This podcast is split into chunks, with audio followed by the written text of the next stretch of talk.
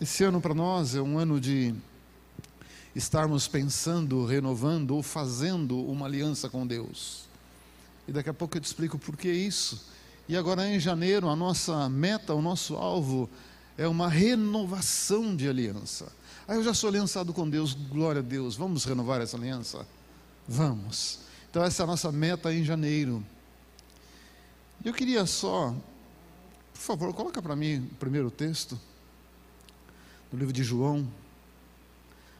Jesus, antes da sua oração sacerdotal, que o capítulo 17 é a oração que Jesus faz por todos nós, não só por aqueles que estavam naquela época, mas por mim e por você também.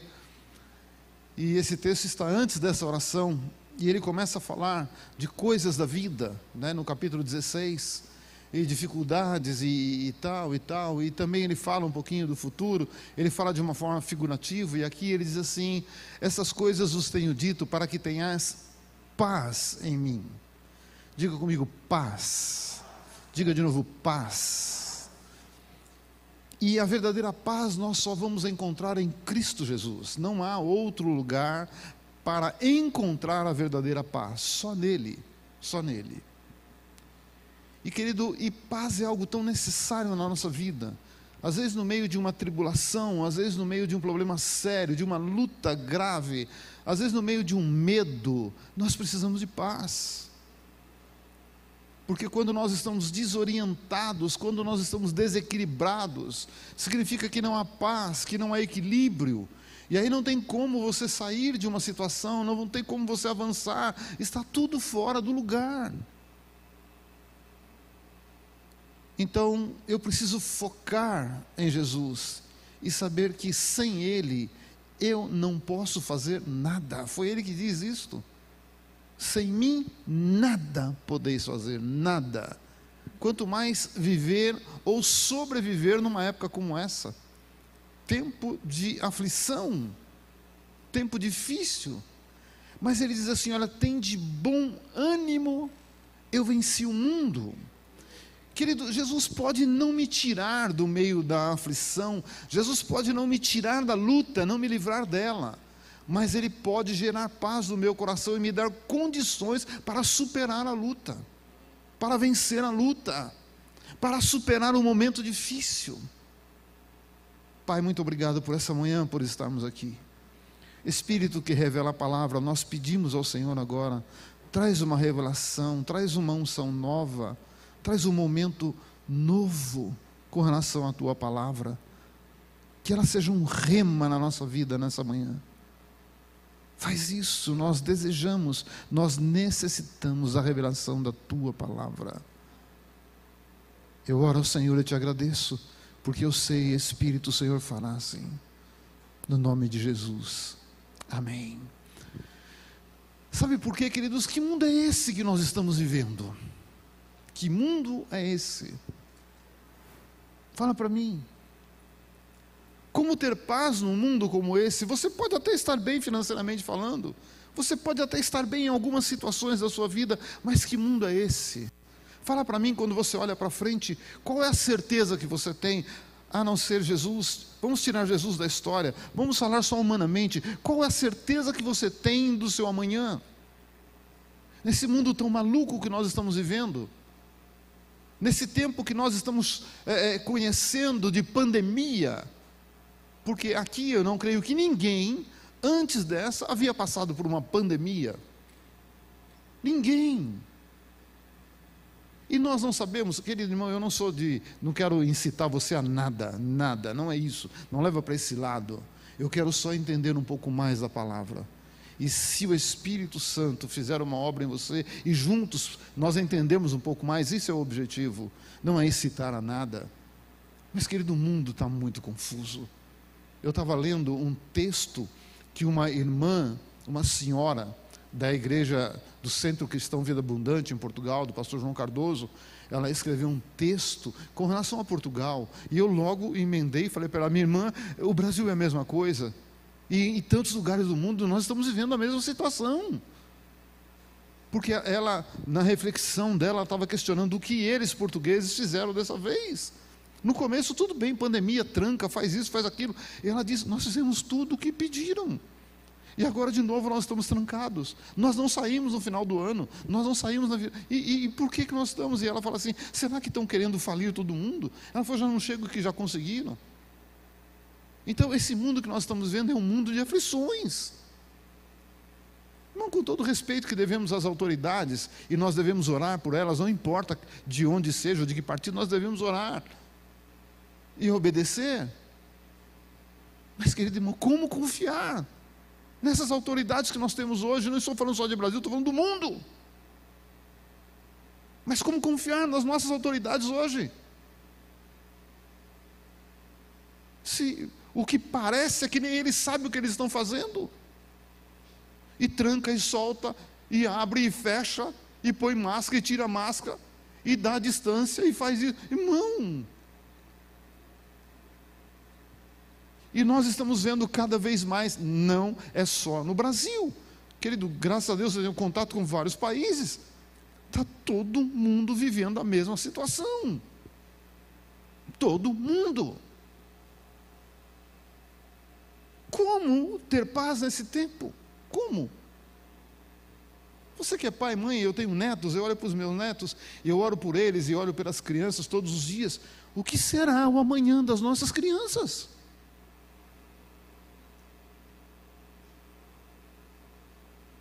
Por isso que é tempo, querido irmão, eu creio que é por isso que Deus nos deu essa meta, esse alvo.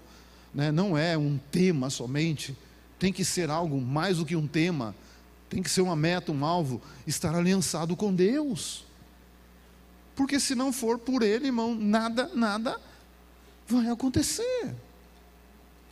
Hoje no Brasil, quantos milhões foram gastos? Quantos milhões foram jogados fora? Quantos milhões foram roubados? Quantos egos políticos nós estamos vendo e vivendo hoje? Quantas ganâncias nós estamos vendo e vivendo hoje? Não é questão de confiar numa vacina, não confiar. A questão é confiar em quem? Nas autoridades que estão fazendo isso? Essa é a questão, é um pouco mais. Mas ainda tem gente honesta, ainda tem gente boa. Tem alguns milhares que não se curvaram ainda. Tem sim, sempre teve, e creio que ainda tem e terá.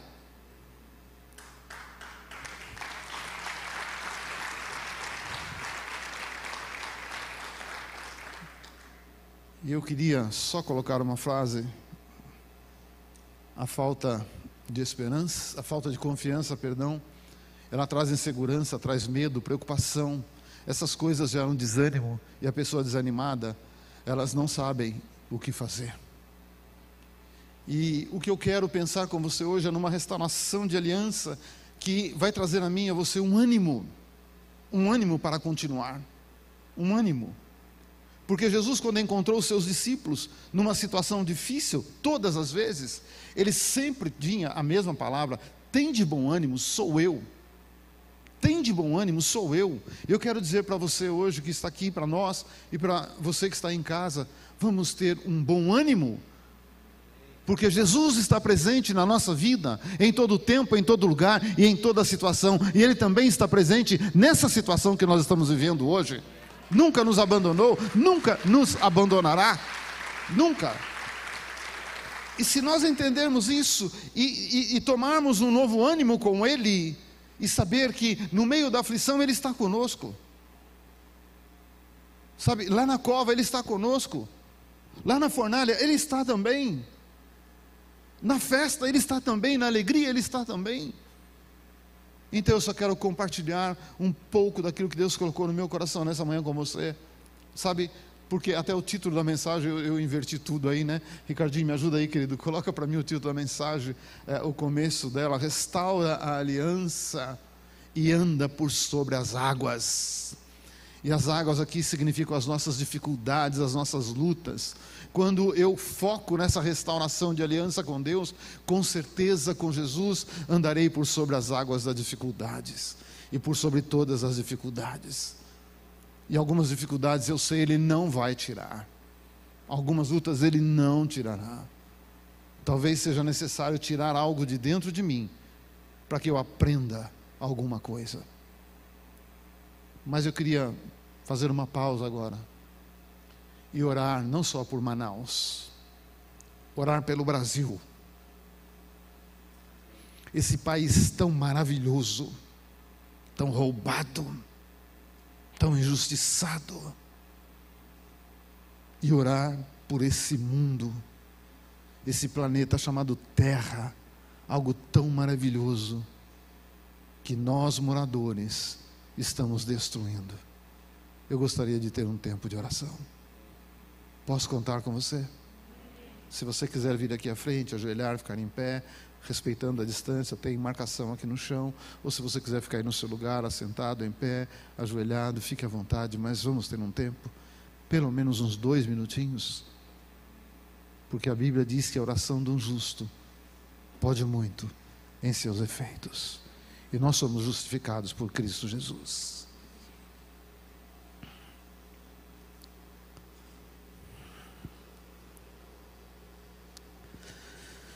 Pai, como igreja nos postramos diante do Senhor.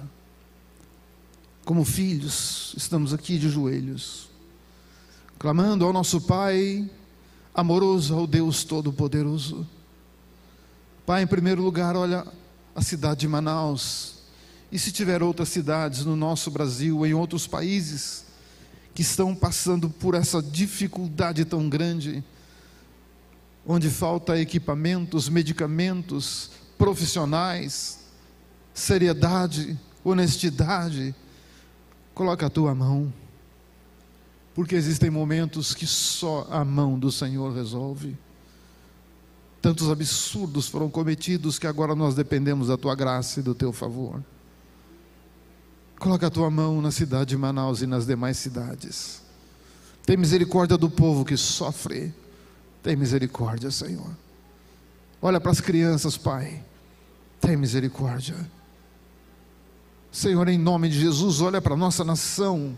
Esse país tão rico, tão rico, é ao mesmo tempo empobrecido pela ganância, pelo ego do ser humano.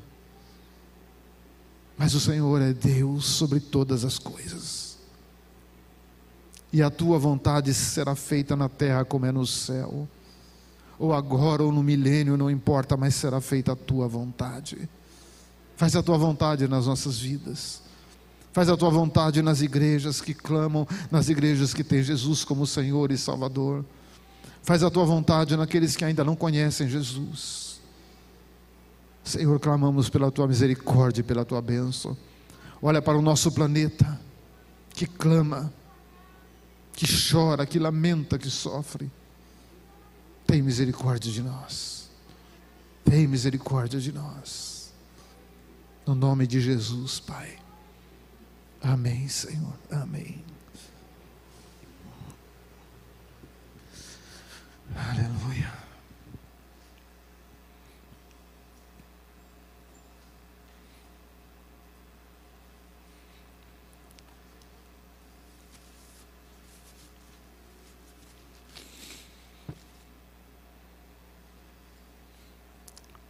Deus é bom, Deus é bom.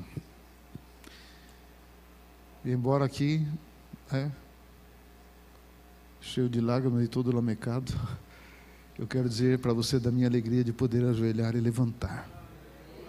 Há muito tempo eu não fazia isso. Mas Deus é bom. Vamos lá, querido, eu quero me basear num texto, já tive o privilégio de pregar algumas vezes sobre esse texto. E gosto muito de falar sobre esse texto, Mateus, capítulo 14, é um texto muito conhecido. Quando Jesus, ele antes, né, desse texto aí, ele estava participando de um momento muito especial no ministério dele, onde muita gente foi curada, muita gente foi liberta, ah, houve um grande mover ali, né, de cura, de milagres e tal. E quando Jesus termina, vamos falar aquela cruzada, ele junta os discípulos, ele disse para os seus discípulos: Olha, pega o barco e vai lá para o outro lado, né? Eles estavam ali no mar da Galileia, vai lá para o outro lado, porque eu vou subir um pouco é, o monte, eu preciso orar, eu preciso estar sozinho com meu pai, mas vocês vão para o outro lado, me esperem lá, e logo de madrugada eu me encontro com vocês lá. Estaremos juntos do outro lado. Vamos para lá. E é interessante, aí eu entro no texto, logo a seguir compeliu eh, Jesus os discípulos a embarcar e passar adiante dele para o outro lado. Enquanto ele despedia as multidões, muita gente, chegaram a dizer aí em nome de 10 a 15 mil pessoas, 5 mil homens, né? onde tem homem tem mulher, onde tem homem mulher tem criança, essa matemática ela é infalível. Então tinha muita gente lá, né? E despedidas as multidões, subiu ao monte a fim de orar sozinho. É, em caindo a tarde, já estava ele só. 24. Entretanto, o barco já estava é, longe, a muitos estádios da terra, açoitado pelas ondas. Jesus passa um bom tempo lá em cima, ah, orando, e a Bíblia diz que o barco já havia saído e andado, mas o barco não chegou do outro lado. Por quê? Porque o vento era contrário. Provavelmente uma noite escura, provavelmente uma, um tempo de chuva, é, um tempo difícil, ondas fortes, vento contrário, é, e o barco não havia chegado do outro lado. Mas eram marinheiros de primeira viagem? Não, não. Tinha pescador, profissional ali dentro. Tinha gente que nasceu na beira daquele lago, daquele mar. Eram pessoas acostumadas né, com o barco, com a navegação e tudo mais, mas não haviam chegado do outro lado. Na força humana, na força da experiência humana, na força da sabedoria humana, não haviam chegado do outro lado. Existem momentos na vida, querido irmão, continua me amando depois que eu vou falar aqui, com toda a sua inteligência, com toda a sua capacidade, com toda a sua força física, você não consegue. Porque existe uma coisa na minha vida, na sua vida, chamado limites. É ou não é? E aí a gente não consegue. Assim, era essa situação que eles estavam vivendo. E na quarta vigília da noite, provavelmente aí perto de 5 horas da manhã, Jesus desce. Jesus desce. E vai até a beira daquele mar. Né? Quem já teve o privilégio de estar lá, você que não teve esse ano, em nome de Jesus, estamos planejando para voltar. O ano passado não foi possível, mas esse ano esperamos que seja possível. Né? Então prepara aí, é, estaremos lançando logo mais. Né? Ah, e Jesus chega ali na beira do mar, e é muito bonito lá. Ele olhou, não tinha barco, nem um barco, nem um caiaque, nem uma prancha, tinha nada. Você não vai ficar escandalizado comigo? Mesmo que não? Você que está em casa também não? Deixa eu fazer um parênteses aqui. Posso fazer? E contar uma piadinha para você de Jesus? Lá vai. Lá vai. Só estava o barqueiro lá. Mas Jesus, como bom judeu, perdoa, como bom judeu, ele olhou para o barqueiro, quanto custa para atravessar? O barqueiro falou. Ele falou: Não, não, eu vou resolver esse problema mais fácil pôs a mão no bolso e foi embora por sobre as águas. Isso é só uma piada. Como bom judeu, é melhor andar por sobre as águas do que pagar o barqueiro, né? Volta para cá. Senhor, me perdoa. Tem misericórdia, né? Às vezes a gente está trabalhando aqui no grupo de pessoas que trabalham aqui na igreja e falam, gente, a gente não vai para o céu, não é possível, né? Mas vamos lá. E Jesus, como para ele andar por sobre as dificuldades é normal, ele não teve dúvida. Nada me impede de chegar aonde os meus discípulos estão lutando. Nada impede Jesus de chegar onde você está no meio da sua luta. Nada, nada. E Jesus vai e vai chegando perto deles, andando por sobre o mar. Porque para ele, milagre é coisa comum. Milagre é o natural. Para mim e para você, milagre é o sobrenatural. Milagre é incomum, para ele não. Diga comigo assim: Jesus não quer viver o milagre sozinho. Jesus quer que você compartilhe com ele o momento de milagres.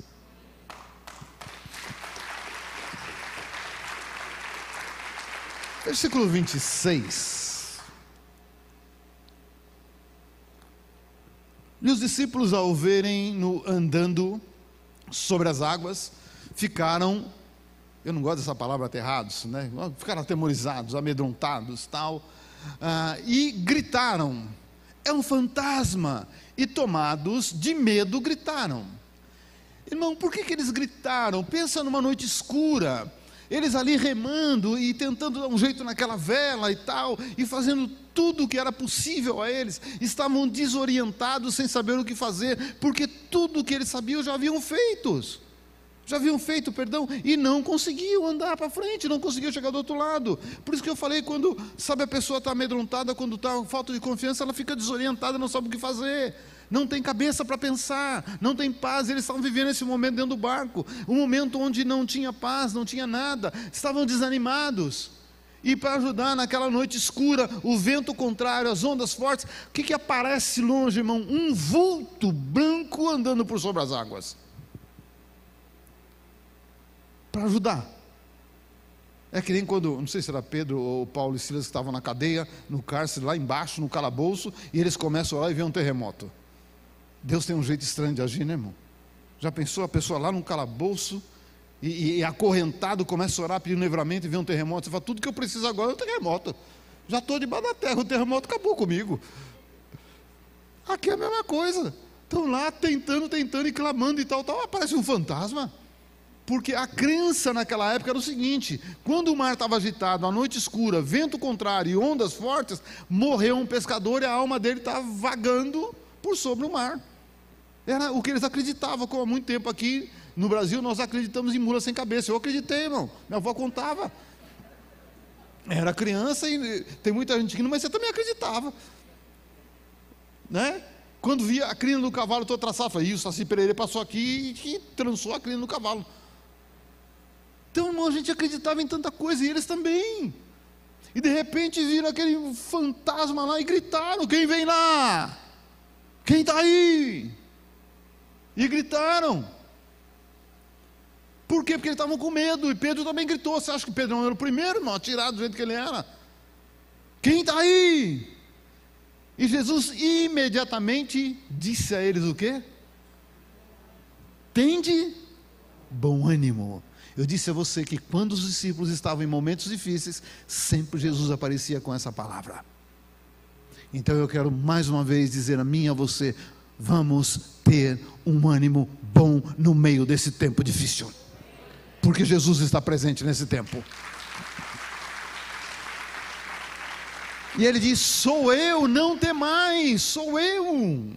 Eu não vim para piorar a tua situação. Não sou eu, não sou fantasma, não sou eu, o Senhor. Sou eu, o filho do Deus vivo, eu estou aqui, estou aqui. E você acha que eles acreditaram, irmão? Principalmente o Pedro. É que às vezes a gente não tem coragem de falar o que a gente sente. Mas Pedro não falava o que sentia. Mas às vezes a gente sente no coração, mas não tem coragem de falar. Quantas vezes nós pensamos, eu vou falar por mim agora, não você. Quantas vezes eu achei que Deus estava sendo injusto comigo em alguns momentos. Mas você acha que eu tinha coragem de falar para ele? Não tinha. E eu acho que tem mais gente comigo nesse barco, hein? A gente só não tem coragem de falar, mas aqui dentro. E o problema de Deus é assim: antes de você pensar, Ele já conhece o seu pensamento, o que está no seu coração Ele já sabe. Não adianta. Então não tem como esconder nada dele. E Pedro já gritou, né? E aí, Pedro grita e diz a ele: Se és tu, Senhor, me mande ter contigo por sobre as águas. Olha só, ousado. Vou fazer um teste agora, se o Senhor me manda ir contigo por sobre as águas. É assim, se o Senhor está na minha vida, faz o um milagre na minha vida como o Senhor está acostumado a fazer e a viver o milagre, me leva a viver isso. Assim que Pedro falou para Deus, para Jesus. E Jesus é, Jesus é tão maravilhoso, ele é tão simples. Ele vem. Vem, não é isso que você quer? Vem, eu estou aqui para isso, vem. Eu estou aqui para te ensinar a viver o milagre. Eu estou aqui para te fazer viver o milagre. Eu estou aqui para te dar ânimo para viver um milagre. Vem, vem. Irmão e Pedro descendo do barco. Agora, irmão querido, você acha que é fácil descer do barco? num momento como esse? Você acha que é fácil sair do nosso barquinho, dos nossos preconceitos, da nossa tradição, da, da, daquilo que a gente pensa que é seguro? Você acha que é fácil? Não foi fácil para Pedro. Vamos brincar um pouquinho aqui. Vou até pôr um no barco, que eu sei que ele não estava, tá? Mas vou pôr ele no barco, só para brincar um pouquinho. Irmão, você acha que Pedro, como todo bom crente, a gente quer ouvir a opinião de todo mundo? Antes de tomar uma atitude, a gente quer ouvir a opinião dos outros. Quer ouvir a opinião de todo mundo e esquece de ouvir a opinião do dono do mundo. Agora imagina Pedro ali, dentro do barco. E aquele vulto branco lá chamando: vem. E ele. Aí ele olha para trás.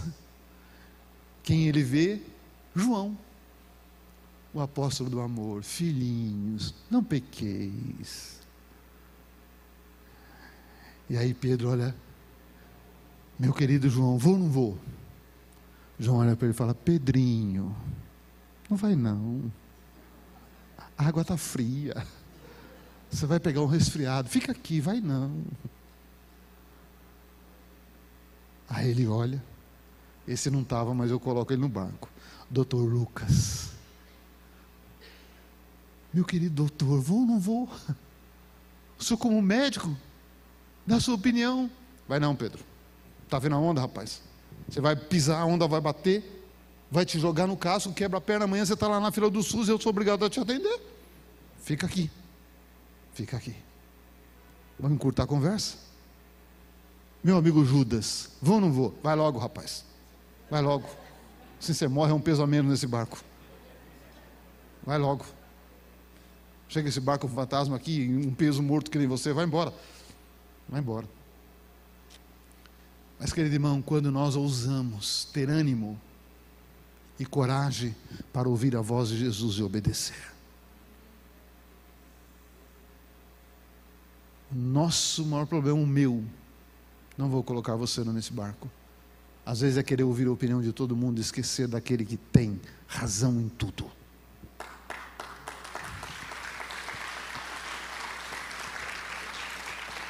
Quantas vezes nós, não vou falar destruir porque essa palavra é muito pesada, mas quantas vezes nós maculamos imagem que nós fazemos de pessoas por ouvir outras pessoas falando mal dessa pessoa. E a gente não vai conferir. E acredita. Mas aí, Pedro entra na água e começa a viver um milagre. O segundo homem que andou por sobre as águas. Teve um, dois e acabou. Hoje não tem mais. Eu fico imaginando Pedro andando por sobre as águas, olhando para aquele vulto branco e, nossa, não afunda. Querido, quando a gente anda com Jesus, por mais que te tentam puxar para baixo, não vão conseguir. Porque Ele está ali embaixo te segurando. E aí Pedro, e a Bíblia diz assim: Descendo do barco, andou por sobre as águas e foi ter com Jesus. Reparando, porém, na força do vento, teve medo e começou a submergir e gritou: Salva-me, Senhor! Salva-me, Senhor! Sabe, eu quero fazer um parênteses aqui, querido. Eu sei o que a Bíblia diz, acredito na Bíblia e não estou dizendo que ela está errada, mas eu quero me aprofundar um pouquinho. Quando eu leio ali que Jesus repara na força do vento, e aí ele tira Jesus do foco, o coração dele enche de medo e ele começa a afundar. Mas eu quero ir um pouquinho antes. Quantas vezes eu passei por situação, e talvez você também, sabe, por ser cristão, você pensa, mas não vai dar certo. Eu lembro quando eu fui comprar o, o, o carro Ideia, lembra do Ideia? Era o meu primeiro carro zero. 72 prestações, meu acaba o carro, mas não acaba a prestação. E eu falei, mas é a oportunidade que eu tenho, eu vou lá. Nem sabia se ia estar vivo em 72 meses, mas vou lá. Se eu morrer, eu já te pago a prestação. Porque eu tenho um lema com a minha esposa, eu quero ensinar os maridos. Quem é marido aqui? Quem é um futuro marido? Deixa eu ensinar, um, ensinar para você um lema importante como homem. Tem uma música que diz que tudo que é seu, meu bem. Quem está mais tempo na terra lembra dessa música, né? Eu só não vou cantar porque eu não sei, irmão. É mais ou menos assim: tudo que é seu, meu bem, também pertence a mim, né? Ó, oh, tá vendo? E eu aprendi. E eu falo para a Janete: tudo que é seu, meu bem, também pertence a mim. E tudo que é meu também pertence a mim.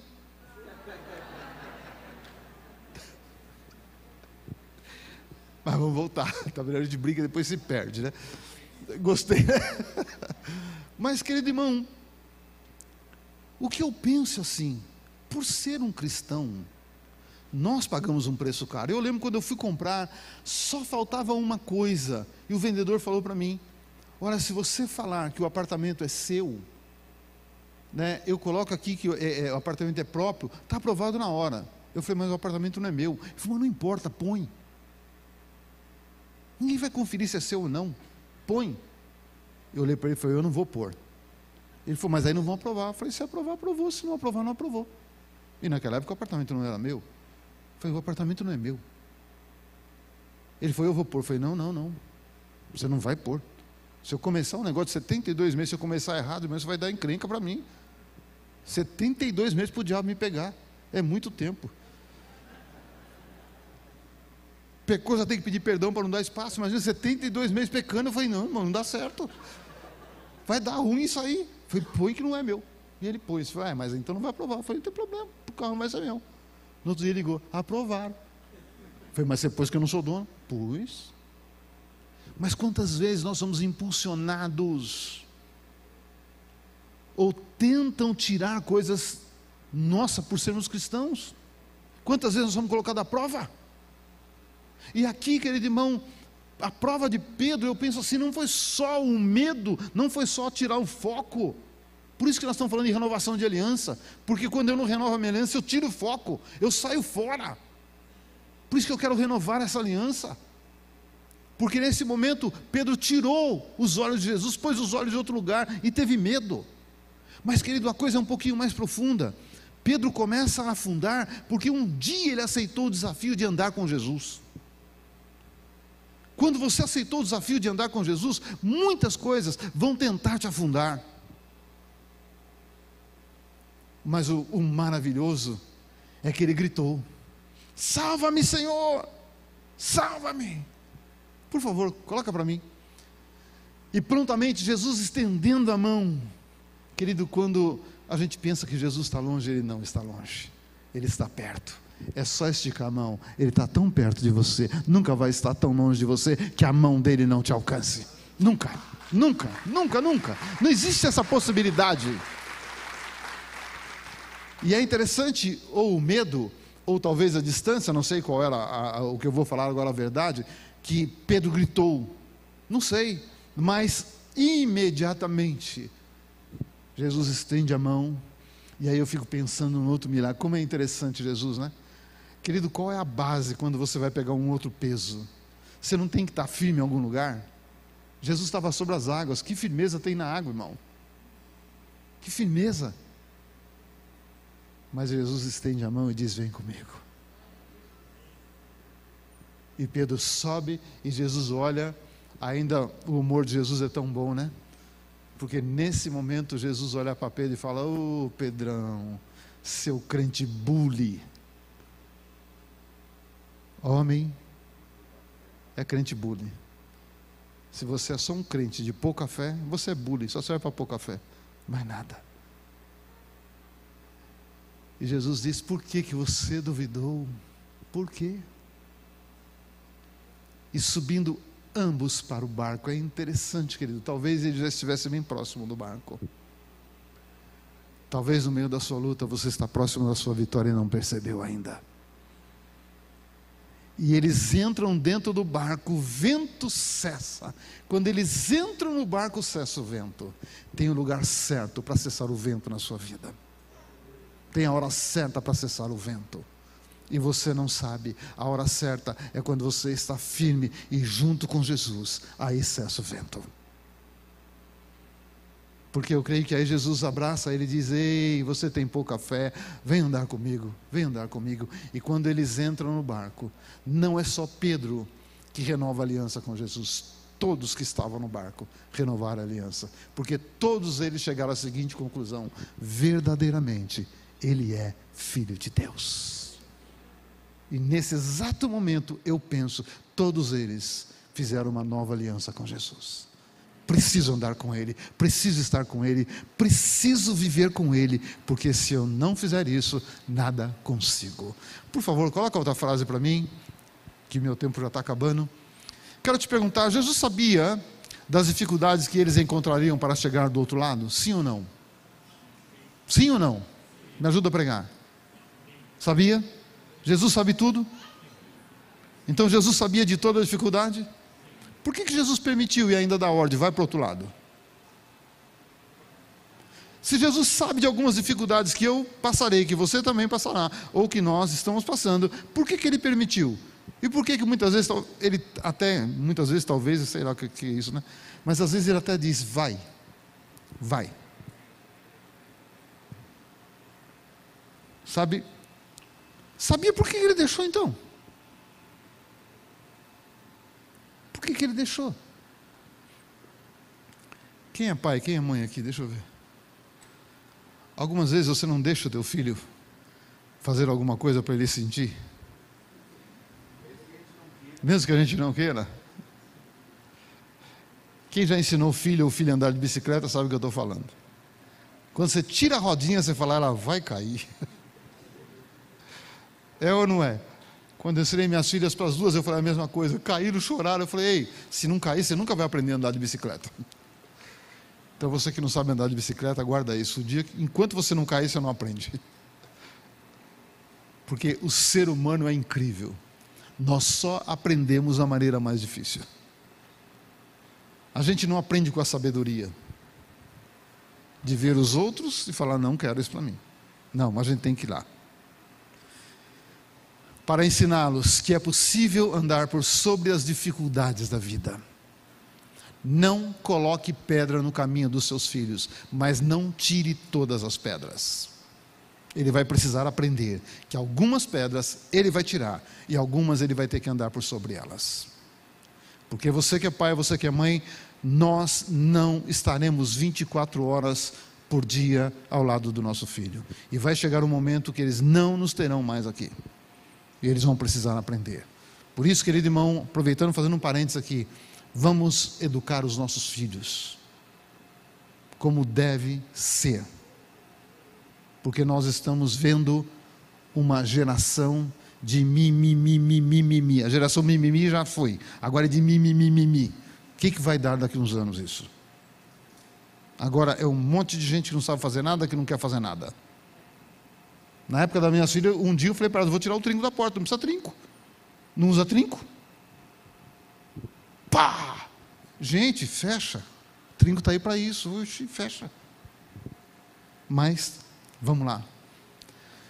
Caminhando para o final. Me ajuda aí, Cardinho. Deixa deixa eu ver aqui. Primeira coisa, eu quero falar três pontos rápido com você. Não tenha medo.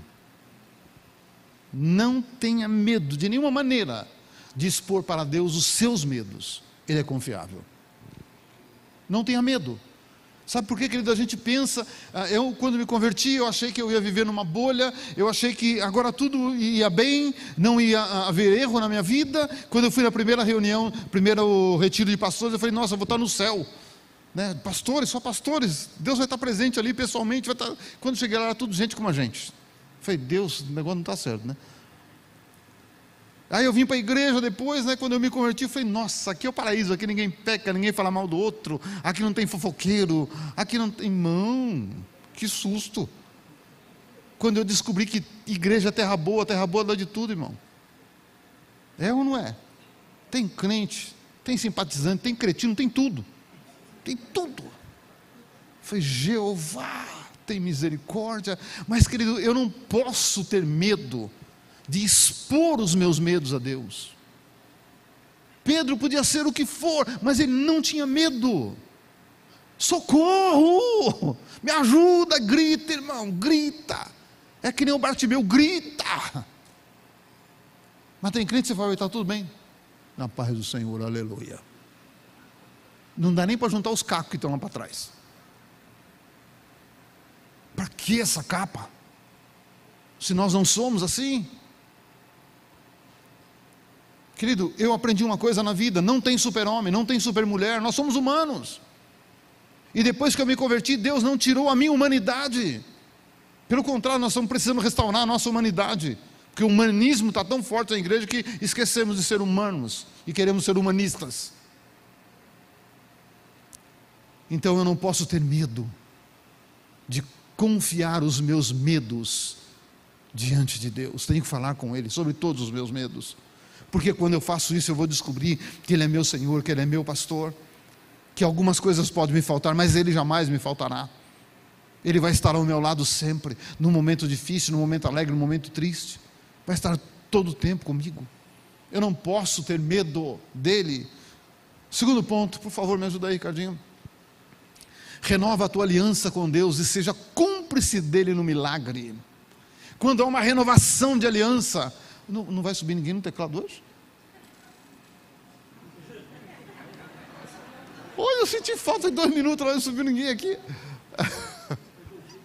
É, glória a Deus, Dani. Você deu mais tempo, hein?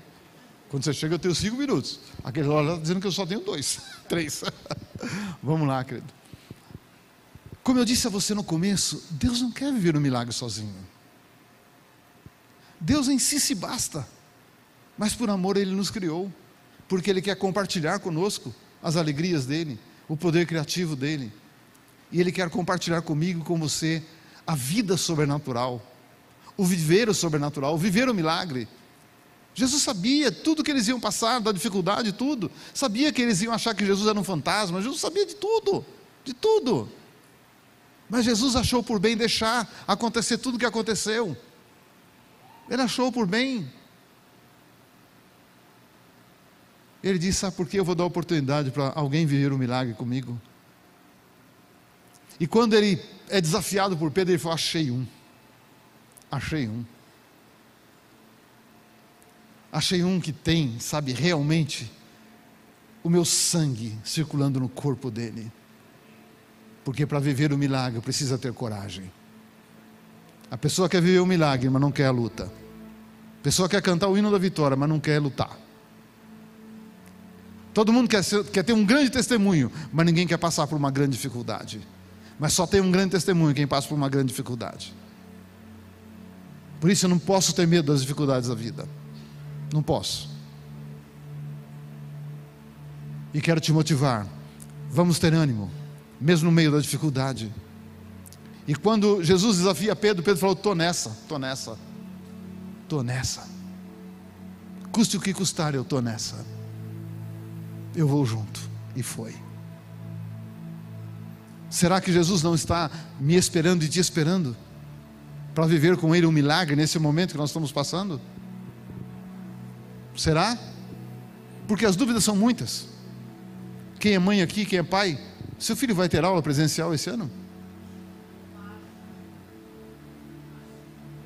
E se tiver, você deixa? Olha o desafio. Tem uns que deixam, outros que não. Tem uns que não aguentam mais as crianças em casa. Filho é uma benção, irmão, em todo sentido. O home office, você sabe se você vai ter home office? Tem marido que não aguenta mulher, tem mulher que não aguenta o marido em casa. Já estão orando e jejuando incansavelmente.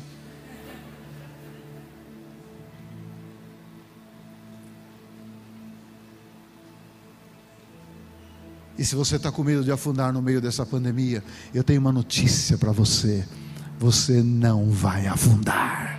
O seu Senhor não deixará, em nenhuma área da sua vida você afundará.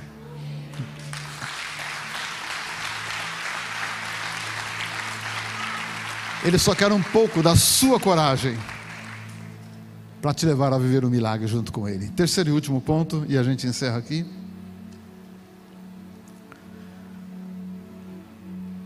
É isso aí. Quando você aceitar ser cúmplice de Deus, pode até parecer que você vai afundar, mas você não afundará. Não afundará. Vou ter que cortar aqui por causa do tempo. Sabe, querido irmão, talvez hoje seja um dia muito especial para mim, para você, renovar essa aliança com o Senhor. Ah, mas eu não pequei, eu não, não importa, querido irmão, não importa. Mas que tal eu olhar para o Senhor e falar: Senhor, eu quero uma renovação na minha aliança, estou aqui, estou aqui. Eu preciso ter ânimo, preciso ter coragem para aceitar o desafio de andar por sobre as águas das minhas dificuldades e das minhas lutas. Eu quero ter ânimo, quero ter coragem para que isso aconteça. E eu quero terminar essa palavra primeiro orando, não sei, no nosso meio. Talvez possa ter alguém aqui que já está acostumado com a igreja, está conosco já há um tempo mas talvez você nunca fez um desafio, nunca foi é, uma pessoa de coragem para dizer nessa manhã ou nesse dia eu aceito Jesus como meu Senhor e Salvador. Gosto do clima, gosto do ambiente da igreja, mas eu quero Jesus, muito mais do que o ambiente da igreja. Quero entregar a minha vida a Ele. Talvez, Senhor, eu estou tão desanimado, com tanto medo, mas nessa manhã eu renovo a minha aliança e eu quero ter ânimo. Aí em casa também. Então, se tiver alguém assim, Repete a oração que eu farei agora aí no seu lugar, aí na sua casa. Diga assim: Senhor Jesus, nessa manhã, eu quero fazer uma aliança contigo ou renovar a minha aliança. Eu peço perdão por não acreditar, eu peço perdão por andar longe dos teus caminhos, peço perdão pelos meus pecados, e eu entrego a minha vida nas tuas mãos. Faço uma aliança ou renovo a minha aliança com o Senhor nessa manhã. Escreve meu nome no livro da vida, porque eu quero morar eternamente com o Senhor. Escreve o meu nome no livro dos valentes de Davi, porque eu quero ter ânimo e coragem para andar com o Senhor. E eu te agradeço. Amém. Amém. Não sei se teve alguém aqui que fez essa oração pela primeira vez, entregando a vida para Jesus. Se teve alguém, só faz um tchauzinho. Não vou pedir para você vir à frente, nada. Teve alguém? Aí em casa teve alguém que entregou a vida para Jesus nessa manhã? Se teve, por favor, mande uma mensagem para nós no zap, no chat. Nós queremos estar com você. Mas, querido, que todos aqui possamos estar firmes com o Senhor para viver esse tempo. E eu quero terminar e agora de verdade. Sabe, querido, eu penso que nós estamos vivendo o fim dos tempos. Eu não acreditava que eu iria passar pelo arrebatamento. Hoje eu estou meio que acreditando. Então é tempo de estarmos firmes com o Senhor. Firmes mesmo, independente de qualquer situação. Por isso, querido, pegue firme nesse alvo, nessa meta. Cada mês estaremos vendo algo para nos desafiar. Amém? Abre sua Bíblia comigo em Mateus.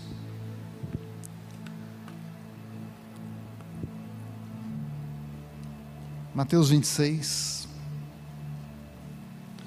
Hoje, a nossa ceia normalmente é no primeiro domingo, mas por conta de férias e irmãos que estão viajando, nós optamos pelo terceiro domingo, fevereiro normal, primeiro mês, primeiro domingo de fevereiro, a nossa ceia.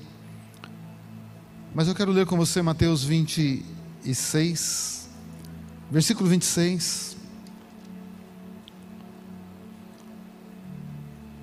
Até o 30. Foi a última ceia de Jesus com seus discípulos. Posso ler? Todos acharam? Tem alguém que não achou? Diga misericórdia. Clamou tem direito. Pronto, vamos lá. 26, 26. Enquanto comiam, tomou Jesus um pão, abençoando-o, partiu e o deu aos discípulos, dizendo: Tomai, comei, isto é o meu corpo. A seguir tomou um cálice e, tendo dado graças, o deu aos discípulos, dizendo: Bebei dele todos, porque isto é o meu sangue, o sangue da nova aliança, derramado em favor de muitos para a remissão de pecados.